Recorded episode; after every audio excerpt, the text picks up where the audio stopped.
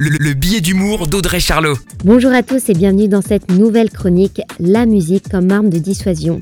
Et oui, ça paraît fou et pourtant c'est arrivé. C'était récemment un dimanche 13 février. On est en Nouvelle-Zélande, les manifestants contre les mesures sanitaires sont là et ils tiennent bon. Il y a le vent, il y a la pluie, la tempête, même les arroseurs automatiques sont en marche, mais rien n'y fait. Les manifestants ne bougent pas. Alors la police a eu une idée saugrenue, diffuser des musiques qui rentrent dans la tête. Un petit baby shark ou libérer délivrer, la reine des neiges que certains parents ne supportent plus. Ils ont même mis la Macarena. Moi j'aurais lancé une flash mob directe. D'ailleurs, c'est le résultat. Hein. Les manifestants couverts de boue et trempés jusqu'aux os ont préféré danser plutôt que de décamper. Alors pourquoi la police a utilisé ça? C'était pour adopter une réponse non violente face aux manifestations.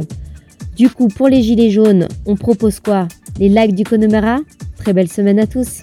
La, chronique de Charlot, à retrouver en podcast sur itswanradio.com.